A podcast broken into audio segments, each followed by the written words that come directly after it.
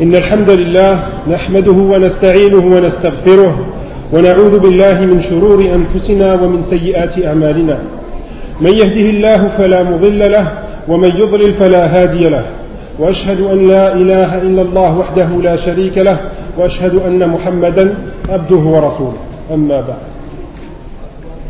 Donc les vers qui vont suivre porteront sur les noms et les attributs d'Allah subhanahu wa ta'ala.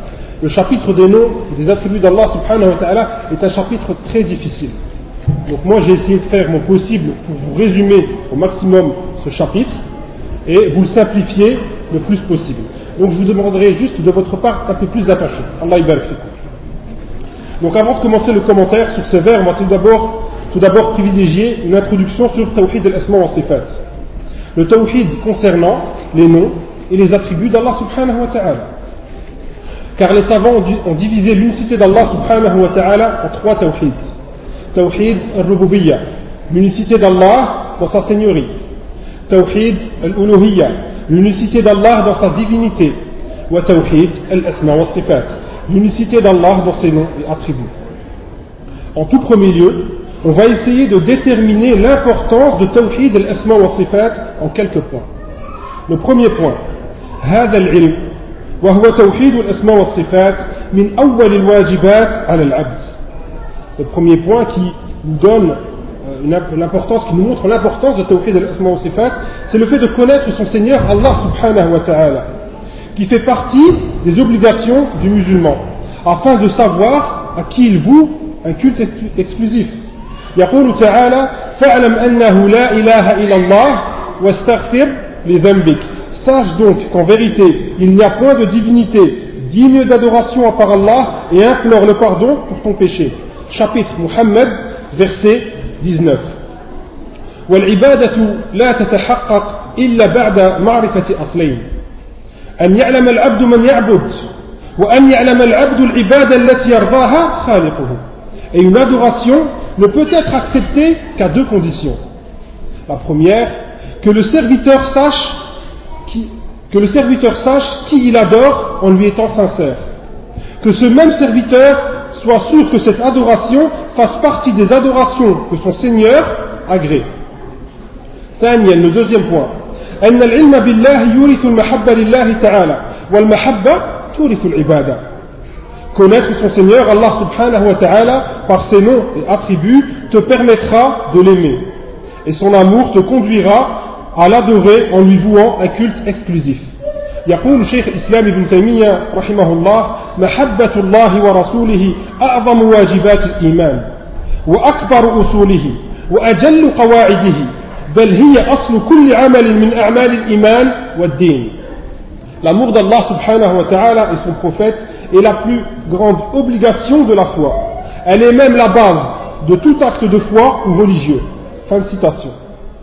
Et parmi l'amour que tu puisses porter à Allah subhanahu wa ta'ala, c'est le fait de suivre son prophète Muhammad sallallahu alayhi wa sallam. يقول تعالى قل إن كنتم تحبون قل إن كنتم تحبون الله فاتبعوني يحببكم الله Dites si vous aimez vraiment Allah suivez-moi Allah vous aimera Chapitre Al-Imran verset 31 Le troisième point point أن العلم والإيمان بالأسماء والصفات سبب لرضا الرب ودخول الجنة La connaissance des noms et attributs d'Allah subhanahu wa ta'ala t'apportera l'agrément de ton Seigneur et t'ouvrira les portes du paradis. قال صلى الله عليه وسلم إن لله تسعة وتسعين اسما مئة إلا واحدة من أحصاها دخل الجنة Le prophète sallallahu alayhi wa sallam a dit Celui qui dénombrera 99 parmi les noms d'Allah subhanahu wa ta'ala rentrera au paradis. Dénombrer veut dire connaître leur sens, leur signification et invoquer Allah subhanahu wa ta'ala avec ses noms. ومذهب السلف في الإيمان بالأسماء والصفات كان إثبات ما أثبته من الأسماء والصفات من غير تكييف ولا تمثيل ومن غير تحريف ولا تعطيل وكذلك ينفون عنه ما نفاه عن نفسه les pieux prédécesseurs reconnaissent les noms d'Allah et ses attributs tels qu'ils leur étaient parvenus, sans tekif, sans essayer de s'imaginer le comment, sans tamthil, sans aucune comparaison avec ces créatures, sans tahrif, sans détérioration du véritable sens, sans ta'til, sans négation en bannissant tout sens. Il reconnaissait à Allah subhanahu wa ta'ala chaque nom dont il s'est nommé, ou l'a nommé son prophète sallallahu alayhi wa sallam. Il lui reconnaissait chaque attribut dont il s'est qualifié, ou l'a qualifié son prophète Muhammad sallallahu alayhi wa sallam. L'imam ibn Taymiyyah rahimahullah a rapporté ibn Muslim que le Walid ibn Muslim a dit j'ai questionné l'imam Malik Sufyan Layth ibn Sa'd ainsi que l'imam al-Awza'i. Sur les textes nous informant des attributs d'Allah subhanahu wa ta'ala. Et ils ont répondu kama prenez-les comme tels et tout attribut dont Allah subhanahu wa ta'ala s'est désavoué, il lui désavouait cet attribut en lui reconnaissant son opposé. À titre d'exemple, Et ton Seigneur ne fait du tort à personne. Chapitre Al-Kahf, verset 49. Dans ce verset, Allah subhanahu wa ta'ala s'est interdit l'injustice. Les salaf ne lui reconnaissent pas cet attribut, mais ils lui reconnaissent son opposé, qui était Kamal al-Adl, le plus juste. سئل مالك عن الاستواء جاء رجل فقال يا أبا عبد الرحمن الرحمن على العرش استوى كيف استوى فقال الاستواء غير مجهول والكيف غير معقول والإيمان به واجب والسؤال عنه بدعة الإمام مالك رحمه الله a été questionné sur le verset الرحمن على العرش استوى le tout miséricordieux s'est établi sur le trône. Chapitre Taha, verset 5. Un homme lui demanda comment s'est-il établi Il a répondu, rahimahullah, s'établir, al-istiwa, n'est pas quelque chose d'inconnu. Le comment nous est inconcevable. Le fait d'y croire est obligatoire. Questionner là-dessus est une innovation. Fin de la citation. À travers les paroles de l'imam Malik, on constate que la réponse du kaif, qu'à la réponse du le comment, il répond le comment nous est inconcevable. Mais il n'a pas dit que le comment n'existe pas. Donc Allah subhanahu wa ta'ala a un comment, mais il nous est interdit et impossible de nous l'imaginer. Alors qu'eux-mêmes ne le cernent pas de leur science. Chapitre Taha, verset 110 la voix de Ahl Sunnah wal Jama'a vis-à-vis des noms et attributs d'Allah est l'affirmation de ce qui a été affirmé par Allah subhanahu wa ta'ala et son prophète sallallahu alayhi wa. Et la négation de ce qui a été nié par Allah subhanahu wa ta'ala et son prophète sallallahu alayhi wa. Mais qu'en est-il des termes qui n'ont été ni affirmés ni niés dans le Coran et la Sunna Cheikh al-Islam ibn Taymiyyah répond S'il vise à travers ce terme une vérité, il sera accepté. Par contre, s'il vise quelque chose de faux, il sera rejeté. Néanmoins, si son terme englobe une vérité et un mensonge, il sera rejeté, mais pas dans sa totalité. Tout comme les gens ont divergé dans El-Jihad, la direction ou le lieu. Et il est clair qu'aucun texte ne renie ce mot, El-Jihad. Est-ce que Allah subhanahu wa ta'ala a une direction? On ne peut pas actuellement ramener un texte qui nous affirme la chose ou nie la chose. Il sera donc demandé à celui qui l'emploie, ça c'est toujours la parole de Cheikh Islam ibn Taymiyyah, il sera donc demandé à celui qui l'emploie ce qu'il vise par ce terme. Est-ce une direction, un lieu créé qui est présent entre nous Car Allah n'est pas entre ses créatures? Où vise-t-il une direction, un lieu séparé de l'univers? Car nul doute qu'Allah subhanahu wa ta'ala est au-dessus de l'univers séparé de ses créatures. Fin de citation. Les gens de l'égarement qui ne reconnaissent pas les attributs d'Allah subhanahu wa ta'ala se divisent en trois courants de pensée. Le premier courant de pensée sont les mushabbiha. Le deuxième courant de pensée sont les mu'attila. Et le troisième courant de pensée sont les mufawwida. On va revenir au premier courant de pensée. Donc, al-mushabbiha, des gens qui font des ressemblances entre le créateur et la créature. Ils prétendent interpréter les textes tels qu'ils leur sont parvenus. Donc, la comparaison pour eux est logique. قال ابن عثيمين رحمه الله كيف يكون المراد بها التشبيه وقد قال تعالى ليس كمثله شيء وهو السميع البصير L'imam Ibn Uthaymin a dit comment ces textes peuvent avoir comme logique la comparaison alors qu'il est dit dans le livre d'Allah il n'y a rien qui lui ressemble c'est lui l'audient et le clairvoyant chapitre Shura verset numéro 11 fin de citation la logique si on devait l'utiliser serait l'inverse de la comparaison car une fourmi a des pattes un chien a des pattes les deux portent le même nom mais sont tout à fait, différents. Alors que dire de la différence qu'il y a entre le créateur et la créature? Le deuxième courant de pensée sont les mu'attila. Les mu'attila, des gens qui nient tout attribut à Allah subhanahu wa ta'ala et donnent une autre interprétation aux attributs d'Allah subhanahu wa ta'ala. Ils prétendent que istawa, s'établir, a pour sens istawla, s'emparer ou prendre position car pour eux, donner un sens véridique aux attributs d'Allah subhanahu wa ta'ala est une comparaison entre le créateur et la créature.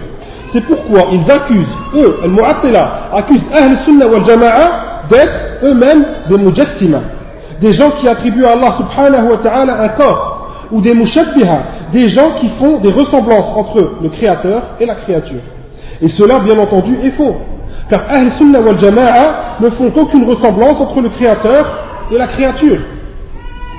قال ابن عثيمين رحمه الله ومذهبهم باطل بوجوه أنه صرف لكلام الله ورسوله صلى الله عليه وسلم عن ظاهره والله تعالى خاطب الناس بلسان عربي مبين وأنه يلزم من مذهب التعطيل تشبيه الله بخلقه وهذا يخالف ليس كمثله شيء Donc l'imam Ibn Uthaymin répond à al-Mu'attila. Yani leur madhab Leur courant de pensée est faux de plusieurs côtés, par plusieurs points. Le premier est une mauvaise interprétation des textes qui nous ont été révélés en langue arabe avec des termes clairs et connus. Le deuxième est qu'ils nient les attributs d'Allah subhanahu wa ta'ala car ils se sont imaginés qu'Allah pouvait ressembler à sa créature. Et cela va à l'encontre du verset, rien ne lui ressemble. On peut donc en déduire que ce sont eux les mushabbiha, al-mu'attila, et non ceux qu'ils accusent, le sunnah wal jama'a, car ils se sont imaginés qu'Allah pouvait ressembler à ces créatures, ne serait-ce qu'une fraction de seconde. Et nous, lillah, on n'a jamais dit ça. C'est eux qui, en reniant tout attribut à Allah, se sont dit, ah, si vous donnez un attribut, c'est qu'Allah ressemble à ces créatures. Donc ils se sont imaginés, ne serait-ce qu'une fraction de seconde, qu'Allah pouvait ressembler à ces créatures. Ils ont voulu fuir d'une chose et ils sont tombés dedans. Le troisième et dernier courant de pensée est le des gens qui prétendent que seul Allah subhanahu wa ta'ala connaît le, sens des versets qui ont attrait à ses attributs. Leur argumentation s'appuie sur la parole d'Allah subhanahu wa ta'ala alors que nul n'en connaît l'interprétation à part Allah. Chapitre Al-Imran, verset numéro 7. Leur courant de pensée va à l'encontre de celui des pieux prédécesseurs. قال الإمام الحسن البصري رحمه الله ما أنزل الله آية إلا وهو يجب أن يعلم ما أراد بها L'imam al-Hassan al-Basr a dit Pas un verset n'a été révélé par Allah subhanahu wa ta'ala sans qu'il soit obligatoire de connaître son sens. Donc pourquoi vous dites que certains versets sont inconnus قال مجاهد عرضت المصحف على ابن عباس من فاتحته إلى خاتمته أقفه عند كل آية وأسأله عنها Mujahid a dit J'ai lu le Mus'haf à Ibn Abbas de son début jusqu'à la fin. Je l'arrêtais à chaque verset, il a bien dit à chaque verset, en le questionnant sur son sens. Donc pourquoi vous dites que certains versets vous sont inconnus Ceux qui prétendent que la compréhension du Coran ne peut être connue que par Allah subhanahu wa ta'ala seront confrontés à la majorité des compagnons et des tabi'in qui ont fait le commentaire du Coran en entier et disaient qu'ils connaissaient tout son sens. Ces trois courants de pensée, al-mushabbiha, al-mu'attila ou al-mufawwida, ces trois courants de pensée sont présents dans plusieurs groupes parmi les gens de l'innovation, tels que le Jahmiya, qu'on avait cité dans le premier cours, al-mu'tazila, qu'on avait cité aussi dans le premier cours, ainsi que l'asha'ira, pour les plus connus. On avait dit de l'Asha'ira que c'était le groupe actuellement qui était le plus propagé dans le monde musulman. Pour en revenir au premier, El Jahmiya, eux, ils réfutent tout nom et attribut à Allah subhanahu wa ta'ala. Pour le Jahmiya, Allah subhanahu wa ta'ala n'a aucun nom et aucun attribut. Leur description d'Allah subhanahu wa ta'ala est bin nafi al-mujarrad. Yani eux, c'est-à-dire qu'ils décrivent Allah subhanahu wa ta'ala en disant il n'est pas de la sorte, il n'est pas de la sorte, il n'est pas de la sorte. C'est tout. Il n'est pas comme ça, il n'est pas comme ça, il n'est pas comme ça. Mais d'autres attributs, d'autres noms, ils ne lui donnent pas. Ils lui réfutent tout nom et attribut. Leur origine remonte à leur fondateur, Al-Jahl ibn Safwan, qui fut tué en l'an 128 de l'Égypte, ce qui correspond au XIIIe siècle du calendrier grégorien. قال الإمام الذهبي رحمه الله قال عنه il a dit de lui de الجهم بن صفوان كان ينكر الصفات ويقول بخلق القرآن ويقول إن الله في الأمكنة كلها L'imam al-Dahbi a dit de Jahm ibn Safwan, il réfutait tout attribut à Allah subhanahu wa ta'ala, prétendait que le Coran était créé et disait qu'Allah subhanahu wa ta'ala se trouvait dans tous les lieux. Il a aussi dit de lui, l'imam al-Dahabi, il a été dit que le Jahm fut tué car il réfutait qu'Allah subhanahu wa ta'ala parla à Moussa. Les pieux prédécesseurs appelaient Jahmi toute personne qui avait pour profession de foi un des dires de Jahmi ibn Safwan, tel que la création du Coran. El Jahmiya prétendent que le fait de donner des attributs à Allah subhanahu wa ta'ala nous incite à lui conférer un corps et à le comparer à ses créatures. C'est ça leur argument. Tu as donné des attributs à Allah subhanahu wa ta'ala, donc c'est que tu prétends qu'il a un corps. Jism. Et on a répondu à cette question. Est-ce que le mot jism, il y a un texte qui l'affirme ou qui le nie? Non. Donc, ce qu'on fait, c'est qu'on doit revenir, on doit demander à la personne qui ramène cette parole jism, qu'est-ce que tu veux dire par, là, par jism? Sache que le terme jism, corps, n'a pas été révélé, que ce soit à l'affirmatif ou au négatif. Donc celui qui l'emploie dans l'affirmatif ou le négatif doit être questionné sur son intention. S'il vise par le terme jism, corps, la définition qui lui est connue dans la langue arabe, c'est-à-dire un amas de chair, celui-ci ne devra pas être employé pour Allah subhanahu wa ta'ala, car les textes réfutent un tel attribut à Allah subhanahu wa ta'ala, de lui dire que c'est un amas de chair. Par contre, s'il veut dire par jism, corps, ce qui est décrit par des attributs, vu par des yeux, parle, entend, voit, etc., alors Allah a ses attributs et on ne peut pas lui renier ses attributs sous prétexte que vous qualifiez celui qui les possède de jism. Fin de citation. On a fini avec le Mu'tazila, on va revenir, on a fini avec le Jahmiya qui refute tout nom et attribut d'Allah subhanahu wa ta'ala. Maintenant on va parler de le Mu'tazila. Le Mu'tazila, eux, réfutent à Allah subhanahu wa ta'ala tout attribut, mais lui confirment des noms sans aucune signification, à l'inverse de Jahmiya, qui eux réfutent nom et attribut. Al-Mu'tazila ne réfute que, les attributs. Ils disent qu'il a des noms, mais que ces noms n'ont pas de signification. On peut les employer, mais ne rien penser, ne rien dire sur ces noms. Leur origine remonte, Al-Mu'tazila, à l'époque des Tabi'in, à la fin du premier siècle de l'Égypte.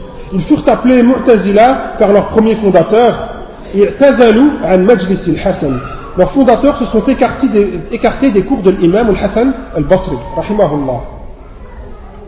Leur fondateur, Wasil ibn Atta, rentra en divergence avec l'imam al-Hassan al-Basri sur la sentence d'une personne ayant commis un grand péché.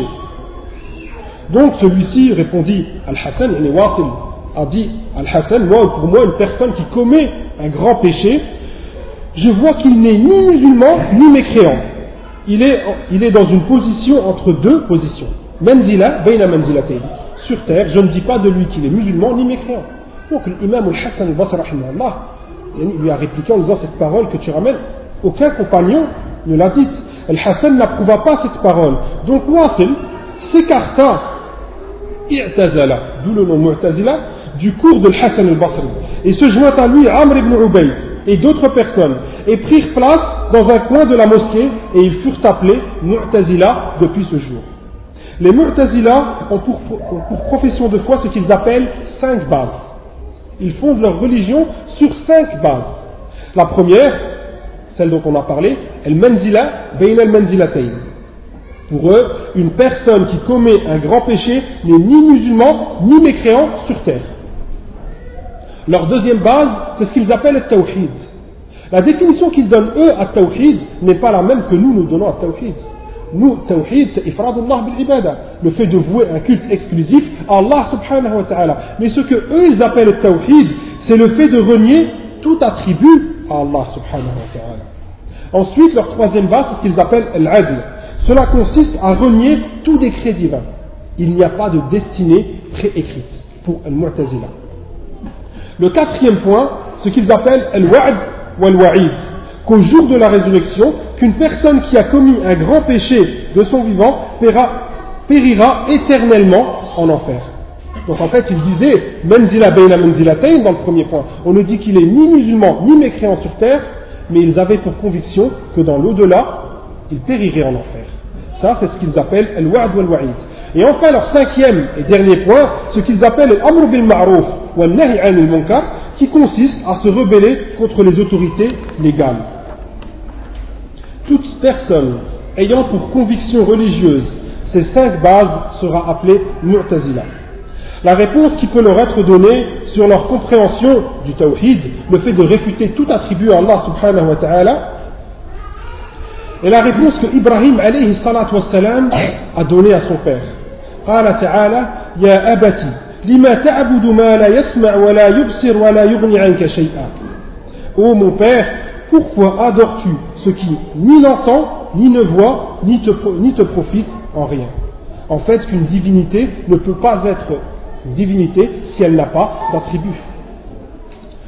Le troisième et dernier groupe, l'Asha'ira, celui qui est le plus répandu, comme je vous le disais, dans le monde musulman, reconnaissait Allah subhanahu wa ta'ala tous ses noms, tout comme le Mu'tazila.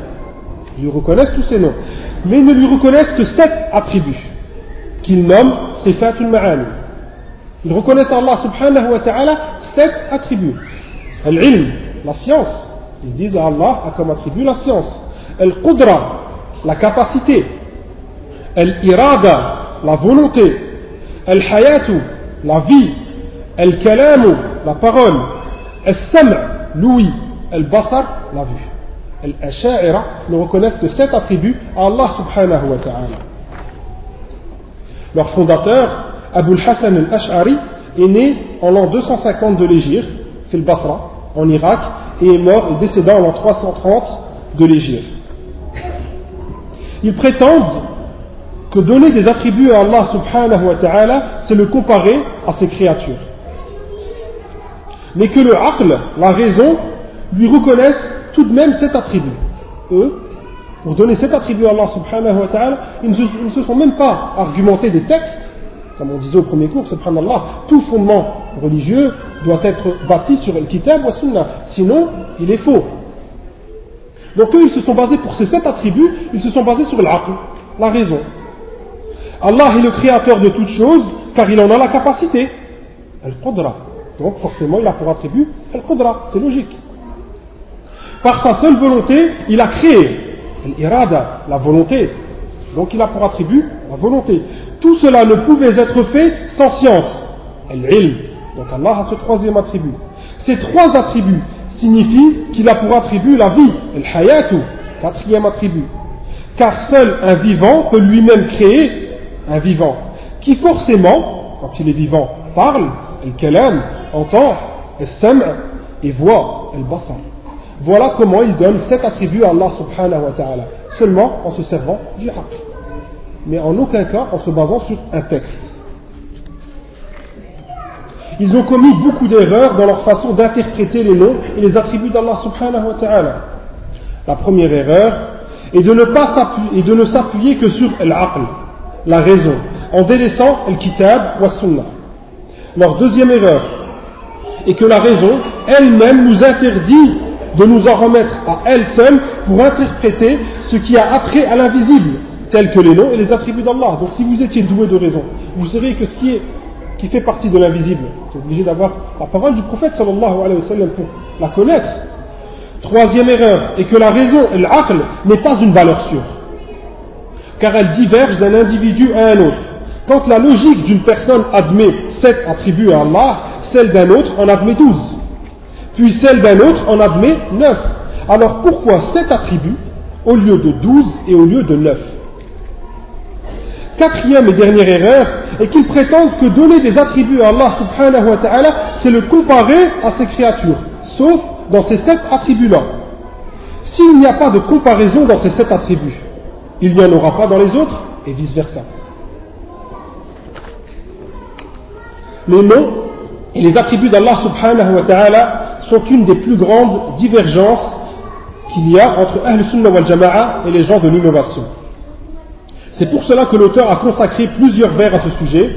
Ne pouvant énumérer tous les attributs d'Allah subhanahu wa ta'ala, il n'en cita que quelques-uns à titre d'exemple, tels que le kalam, la parole, ça on en avait parlé au premier dars, Ru'ya, la vision d'Allah subhanahu wa ta'ala au jour de la résurrection par les croyants, El-Yadan, les mains d'Allah subhanahu wa ta'ala, nuzul, qu'Allah subhanahu wa ta'ala descend dans la nuit.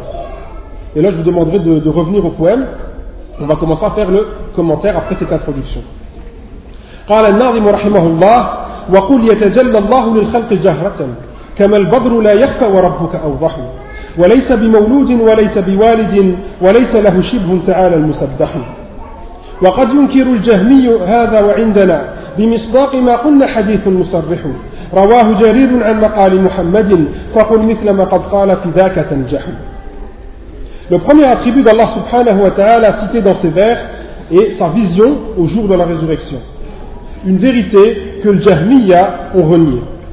Qul dit en toute certitude, sans nul doute, Allah, qu'Allah apparaîtra au jour de la résurrection. Lil khalqi, à ses créatures. Et il veut dire par là les croyants seuls, quand il dit ces créatures, car Allah n'apparaîtra pas aux mécréants. Ça, c'est un privilège spécifique aux croyants.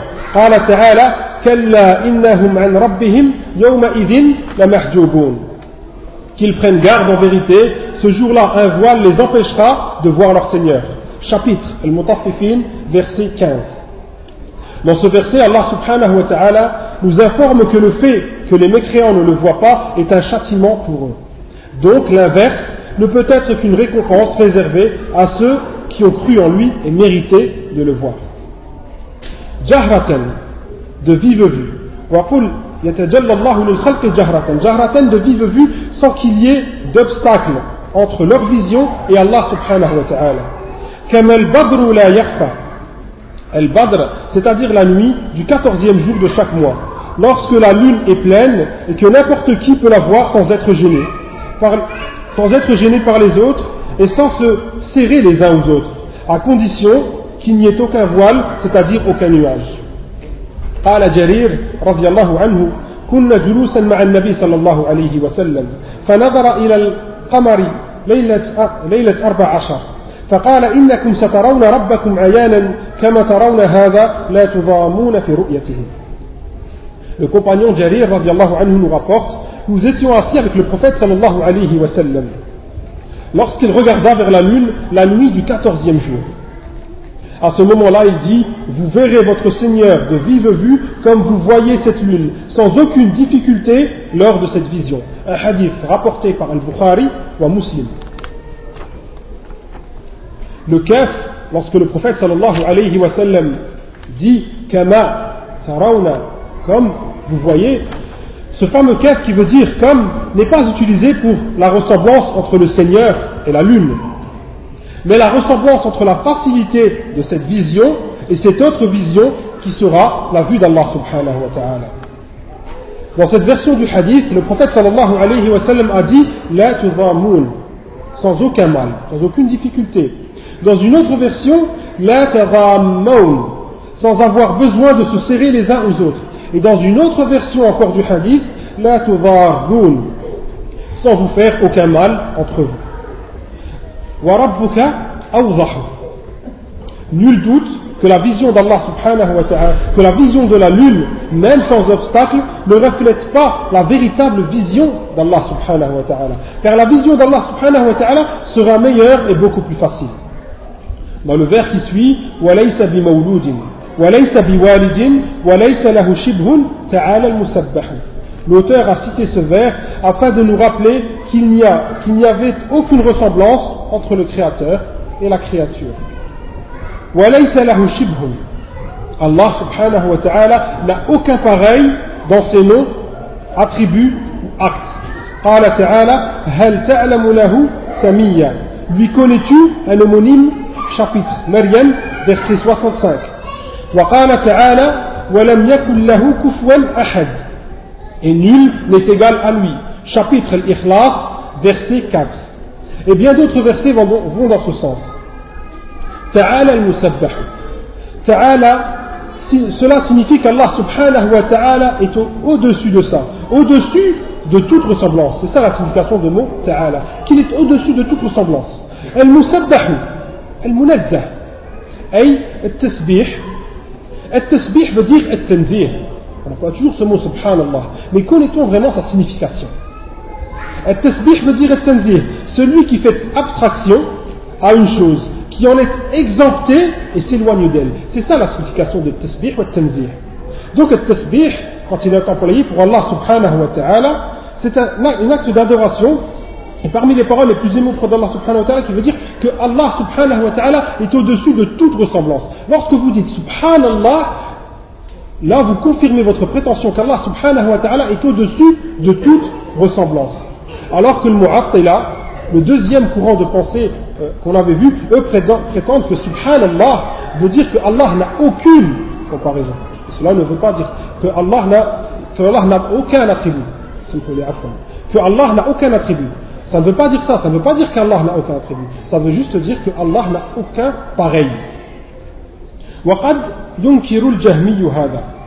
L'auteur dans ce vers nous rappelle que ce sont el jahmiya encore une fois, les apôtres de Jahm ibn Safwan qui réfutent la vision d'Allah subhanahu wa ta'ala au jour de la résurrection. قال الإمام أحمد رحمه الله من ينكر الرؤيا فهو جهمي celui qui renie la vision d'Allah subhanahu wa ta'ala est un jahmi وعندنا نوزافون نو أهل السنة والجماعه بمصداق ما قلنا pour attester nous dire حديث مصرح الحديث clair et رواه جرير عن مقال محمد que le compagnon جرير رضي الله عنه a rapporté محمد صلى الله عليه وسلم إنكم سترون ربكم كما ترون هذا القمر. كما on avait cité précédemment. L'auteur l'a cité que Jarir ibn Abdullah à titre d'exemple mais beaucoup de compagnons ont rapporté ce hadith tels que Abu Huraira Abu Musa Jabir et bien d'autres encore toi qui suis la sunna prends pour parole ce qui a été rapporté là-dessus et ne suis pas la voix de Jahm ibn Safwan قال الإمام أحمد رحمه الله نصف الله بما وصف به نفسه وبما وصفه به نبيه صلى الله عليه وسلم لا نتجاوز القرآن والحديث Nous décrivons Allah subhanahu wa ta'ala comme il s'est décrit lui-même où l'a décrit son messager Muhammad sallallahu alayhi wa sallam, sans outrepasser le Coran et le Hadith. Fin de citation. Les gens de l'innovation réfutent le fait que l'on verra Allah subhanahu wa ta'ala au jour de la résurrection en s'argumentant de la parole d'Allah, tarani. Tu ne me verras pas. Et lorsque Moussa vint à notre Seigneur, lorsque Moussa va à un autre rendez-vous et que son Seigneur lui parla, il dit Oh mon Seigneur, Moussa dit à Allah subhanahu wa ta'ala Oh mon Seigneur, montre-toi à moi pour que je te vois. Il dit, Allah subhanahu wa ta'ala lui a répondu Tu ne me verras pas, mais regarde le mot, s'il tient en place, tu me verras. Chapitre Al-A'raf, verset 143. Ça, c'est leur argument le plus solide pour dire que on ne verra jamais Allah subhanahu wa ta'ala. Il est dit dans le Coran mais leur argumentation ne tient pas debout. Car ils ne l'ont pas comprise comme Salaf Salih l'ont comprise. Ils l'ont interprétée encore une fois par leur propre raison. Ils ont lu le Coran comme ça et ils n'ont pas voulu revenir à la parole des compagnons. Premièrement, Moussa était le plus savant des hommes à propos d'Allah subhanahu wa ta'ala à son époque. Il est donc impossible qu'il fasse la demande de quelque chose qui est illicite. Deuxième point, Allah ne l'a pas repris sur sa demande lorsqu'il lui a dit tarani. Il ne lui a pas dit, il ne l'a pas repris sur sa demande, il ne lui a pas dit tu ne devais pas me poser cette question. Il lui a juste dit tu ne me verras pas. À titre d'exemple, regardez la réponse qu'Allah subhanahu wa ta'ala a donnée à Nuh lorsqu'il demanda que son fils soit sauvé. Allah le reprit sur sa demande, car il n'avait pas à lui demander ça. Je t'exhorte afin que tu ne sois pas des ignorants. Chapitre Hud, verset 46. Troisième point, Allah a dit tu ne me verras pas. Et il ne lui a pas dit je ne suis pas visible ou ma vision est interdite. Quatrième et dernier point, Allah s'est montré à cette montagne. Une montagne une, création d'Allah subhanahu. Alors pourquoi il ne se montre pas à la meilleure de ses créatures? Il ne s'est pas montré à Moussa car il était trop faible en tant qu'homme pour supporter cette vision. Et Allah a pris pour exemple ce mont, cette montagne, qui était plus robuste que Moussa pour lui montrer que sa vision dans ce bas monde, dans ce bas monde, était impossible à supporter, tout simplement En disant l'entarani, Allah subhanahu wa ta'ala n'a pas réfuté sa vision, ni le fait qu'on le verrait, mais la capacité à la supporter. Donc, de ce fait, toute personne qui prétend voir Allah subhanahu wa ta'ala dans cette vie terrestre, alors qu'il est éveillé, est impossible.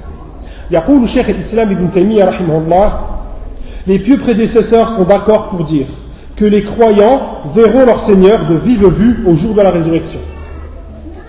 Ils sont aussi d'accord pour dire que nul ne le verra de vive vue dans cette vie terrestre et n'ont divergé que sur la vision du prophète sallallahu alayhi wa sallam la nuit de l'ascension. A-t-il vu son Seigneur ou non?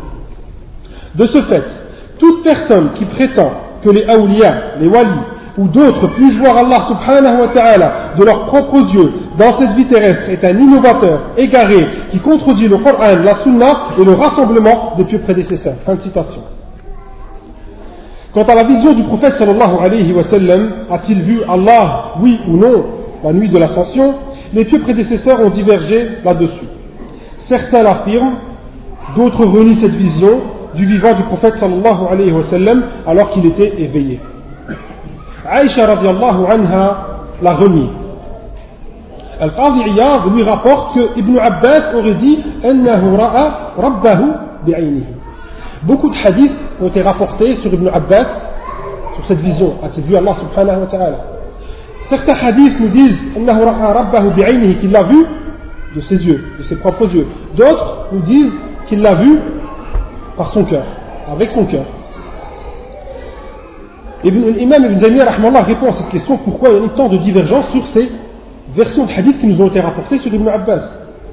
Les termes authentiques rapportés sur Ibn Abbas, Abbas sont venus sans précision ou en citant par le cœur. Déjà, tous les termes, toutes les véritables versions qui ont été rapportées par Ibn Abbas, qui sont authentiques, jugées authentiques, disent qu'il l'a vu, sont venus soit sans précision, Muhammad a vu Allah, mais sans préciser comment, ou en citant le cœur, bil Ça, ce sont les versions authentiques.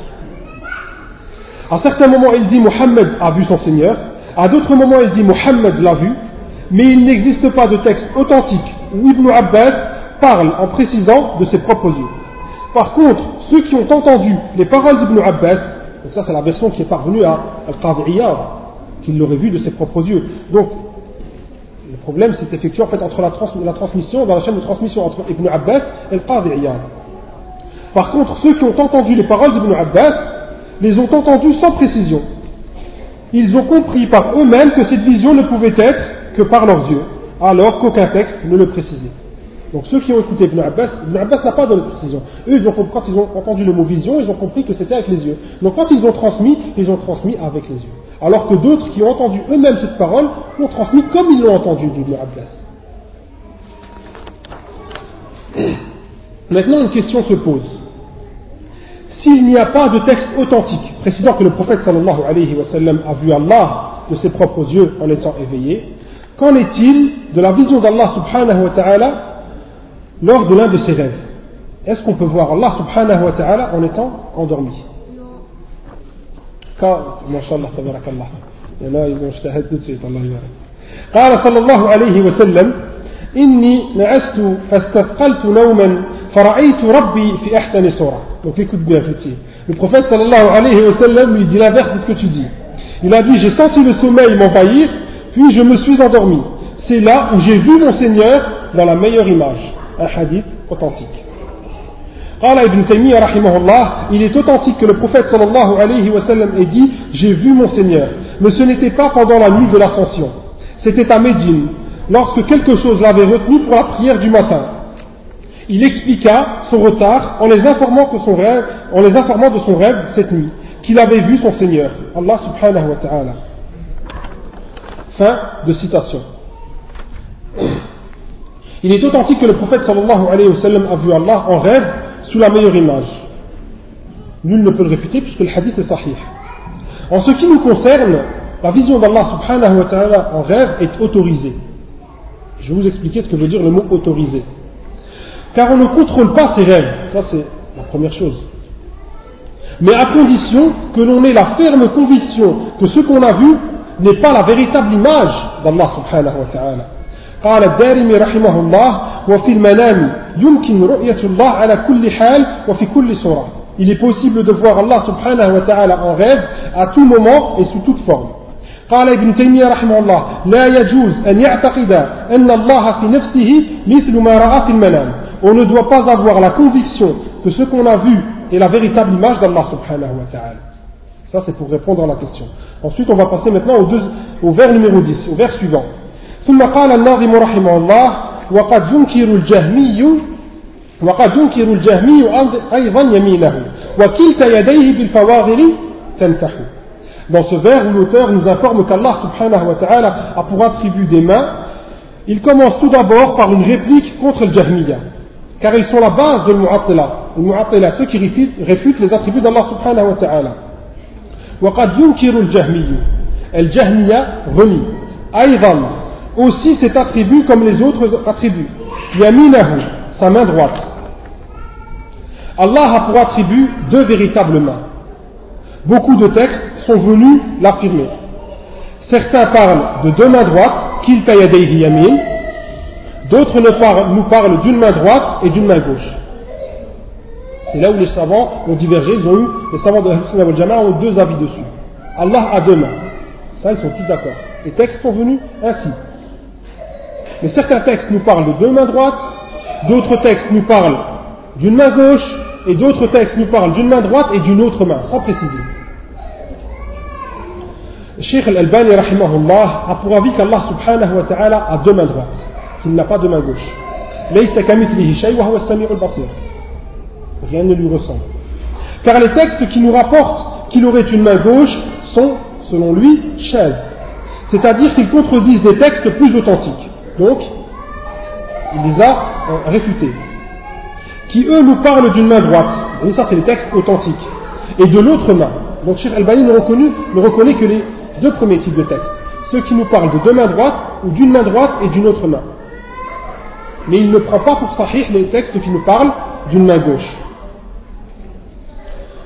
Donc le terme biyadihi al-ukhra veut dire une autre main droite, selon l'avis de Cheikh Al-Albani rahimahullah.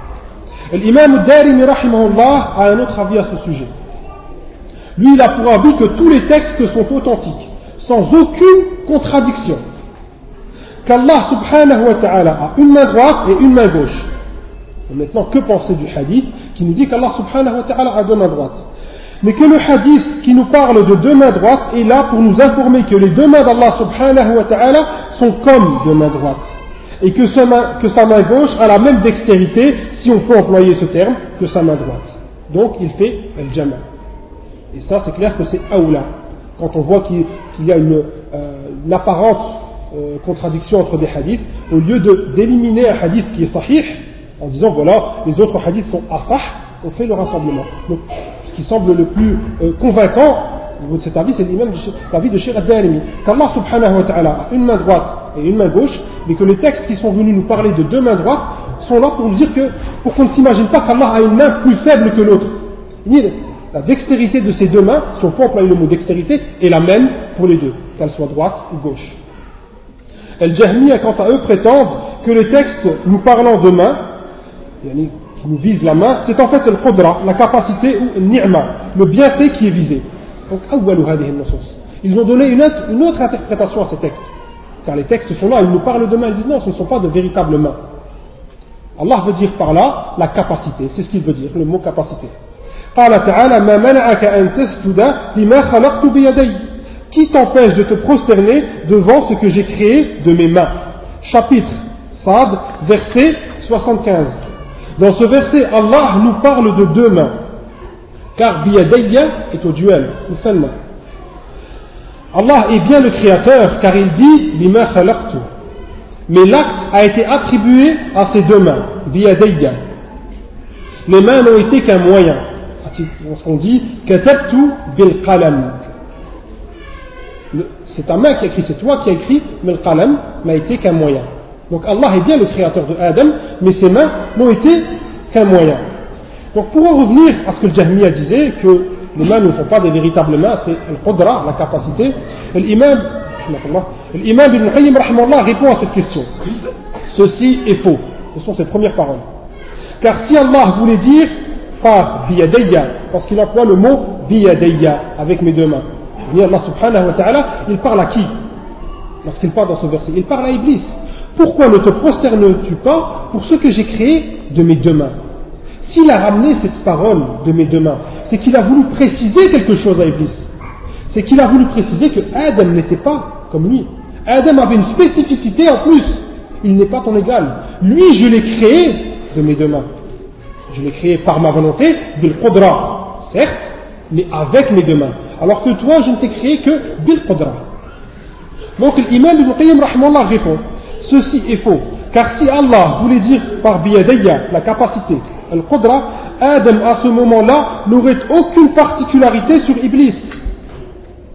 Alors que le but cherché par ce verset est de montrer à Iblis que Adam a une particularité sur lui, celle d'être créé par les mains d'Allah subhanahu wa ta'ala. Donc pourquoi préciser biyadayya si cela voulait dire al-qudra? Car toute chose a été créée bi qudratillah. Fin de citation. Dans un autre verset, Al-Jahmiya prétendent qu'Allah subhanahu wa ta'ala avait maudit les juifs. Il les avait maudits car ils avaient donné pour attribuer à Allah subhanahu wa ta'ala des mains. قال تعالى وقالت اليهود يد الله مغلولة غلت أيديهم ولعنوا بما قالوا بل يداه مبسوطتان ينفق, ينفق كيف يشاء Et les juifs disent la main d'Allah est fermée que leurs propres mains soient fermées et maudites soit-il pour l'avoir dit. Chapitre Al-Ma'ida, verset 64. Al-Jahmiya dit on ne peut pas dire qu'Allah subhanahu wa ta'ala, de ce verset pour dire on ne peut pas dire qu'Allah subhanahu wa ta'ala a des mains. Regardez ce qui est arrivé à Yahoud lorsqu'ils ont donné des mains à Allah subhanahu wa ta'ala. Allah les a maudits. Ceci est faux. Car, car par fermer, Yahoud en fait, Yahoud ne voulait pas dire qu'Allah subhanahu wa ta'ala n'avait pas de mains. Ce qu'il voulait dire dans ce verset-là, c'était qu'Allah était avare. Il avait les mains fermées. En fait, il disait qu'Allah subhanahu wa ta'ala était un avare. Et le terme avare, chez eux, c'était le fait de dire que j'ai des mains fermées. J'ai la main fermée, donc je ne donne pas. Donc je suis un avare. Donc ils ont décrit Allah subhanahu wa ta'ala comme un avare. Et c'est pour cette raison-là qu'ils ont été maudits. Pour l'avoir décrit comme un avare. Non pour lui avoir attribué des mains. Quant au terme main, yad, il est cité dans le Coran sous plusieurs formes, au singulier, au duel et au pluriel. Il est connu qu'à certains moments, la langue arabe ne donne pas beaucoup d'importance à ces formes, le singulier, le pluriel et le duel. On dit Ra'aytuka bi'ayni, je t'ai vu, si on traduit mot à mot, je t'ai vu de mon œil. Mais en vérité, le marsoud, c'est Ra'aytuka bi'ayni, je t'ai vu de mes deux yeux. Donc là, c'est le singulier qui a été appliqué dans la première forme, mais c'était le duel qui était visé. Donc Allah, euh, donc Allah subhanahu wa ta'ala a bien deux mains. Ce n'est pas le fait, c'est pas parce qu'on voit que euh, le terme main a été employé au pluriel, c'est-à-dire trois, deux ou un, qu'Allah subhanahu wa ta'ala a trois mains ou une main. Il en a deux. وكلتا يديه بالفواضل الفواضل est le pluriel de fadila vertueux bienfait تنفح النفح هو العطاء qui veut dire donner cela veut dire que les mains d'Allah subhanahu wa ta'ala au contraire de l'avarice sont généreuses et bienfaisantes Et on va terminer sur euh, ces vers-là, du 11 jusqu'au 14. وقال الناظم رحمه الله وقل ينزل الجبار في كل ليلة بلا كيف جل الواحد المتمدح إلى طبق الدنيا يمن بفضله فتفرج أبواب السماء وتفتح ويقول ألا مستغفر يلقى غافرا ومستمنح خيرا ورزقا فيمنح روى ذاك قوم لا يرد حديثهم ألا خاب قوم كذبوهم وقبحوا قال صلى الله عليه وسلم ينزل ربنا إلى السماء الدنيا Le prophète sallallahu alayhi wa sallam a dit Allah descend vers le ciel qui est au-dessus de la terre. Ce genre de hadith a été rapporté par plus de 28 compagnons. Où Allah subhanahu, le prophète sallallahu alayhi wa sallam nous dit Allah descend. Yanzilu rabbuna. Ce genre de hadith a été rapporté par plus de 28 compagnons. Cela veut dire que le prophète sallallahu alayhi wa sallam l'a répété plusieurs fois en sachant qu'il était le plus savant et le plus éloquent des Arabes. Donc dire que cela est inapproprié de prétendre qu'Allah subhanahu wa ta'ala a pour attribut un le fait qu'il descende et qu'il était au-dessus de ça, ce n'est pas correct. Car le prophète sallallahu alayhi wa sallam a dit à plusieurs reprises Yanzilu Rabbuna. Yanzilu, il descend. El-Jabbar est un nom d'Allah subhanahu wa ta'ala. Fi kulli laylatin, chaque nuit. Beaucoup de hadiths ont été rapportés là-dessus, avec différentes versions. Au dernier tiers de la nuit. Après le premier tiers de la nuit. Après la moitié de la nuit. Cheikh l'Islam ibn Taymiyyah répond sur ces différentes versions qu'il peut y avoir entre les hadiths. Al-Bukhari ou Muslim ainsi que les savants sont d'accord pour dire que la plus authentique est au dernier tiers de la nuit. La plus authentique de ces trois versions, c'est celle qui nous parle du dernier tiers de la nuit. Mais les versions nous informant de la moitié de la nuit ou son premier tiers ont été rapportées par Muslim. Donc, s'il s'avère que le prophète sallallahu alayhi wa sallam parla aussi du premier tiers et de la moitié de la nuit, cela ne peut être que vérité. Et on prend les textes tels qu'ils sont venus, sans les réfuter par la raison. Al-Mutamaddihu, celui que l'on glorifie. Il a tabaqi dunya, tabaq, c'est le couvercle, ou ce qui couvre. Le ciel couvre la terre et chaque ciel couvre un ciel. Yamunnu bifadlihi, Allah descend pour donner ses bienfaits. Fatufaraju abwabu sama'i wa tuftahu, les portes du ciel s'ouvriront. Yaqulu, Allah subhanahu wa ta'ala dira, Ala mustaghfirun, n'y a-t-il pas une personne qui cherche un pardon? Yalqa ghafiran, il rencontrera celui qui pardonne. Wa mustamihun khayran wa rizqa, N'y a-t-il pas une personne qui cherche N'y a-t-il pas une personne qui cherche un bien Il lui sera donné un bien. قال صلى الله عليه وسلم le prophète sallallahu alayhi wa sallam a dit lorsqu'arrive le dernier tiers de la nuit Allah subhanahu wa ta'ala descend vers le ciel terrestre ensuite les portes du ciel s'ouvrent et il déploie ses mains et dit y a-t-il quelqu'un qui demande afin que je l'exauce et il sera ainsi jusqu'au lever, au lever du Fajr. Ceci a été rapporté par un peuple dont la parole ne peut être rejetée. قال ابن القيم رحمه الله نزول الرب قد تواترت الأخبار به رواه عنه ثمانية وعشرين نفسا من الصحابة L'imam Ibn Qayyim rahmallah a dit le nuzul, la descente d'Allah subhanahu wa ta'ala a été rapporté par plus de 28 compagnons. ala khaba, khaba veut dire khasira, a certes péri un peuple qui n'a pas pris pour véridique ce texte. Donc on va s'arrêter sur ces vers-là et on reprendra demain, Inch'Allah. Subhanakallah bihamdik, wa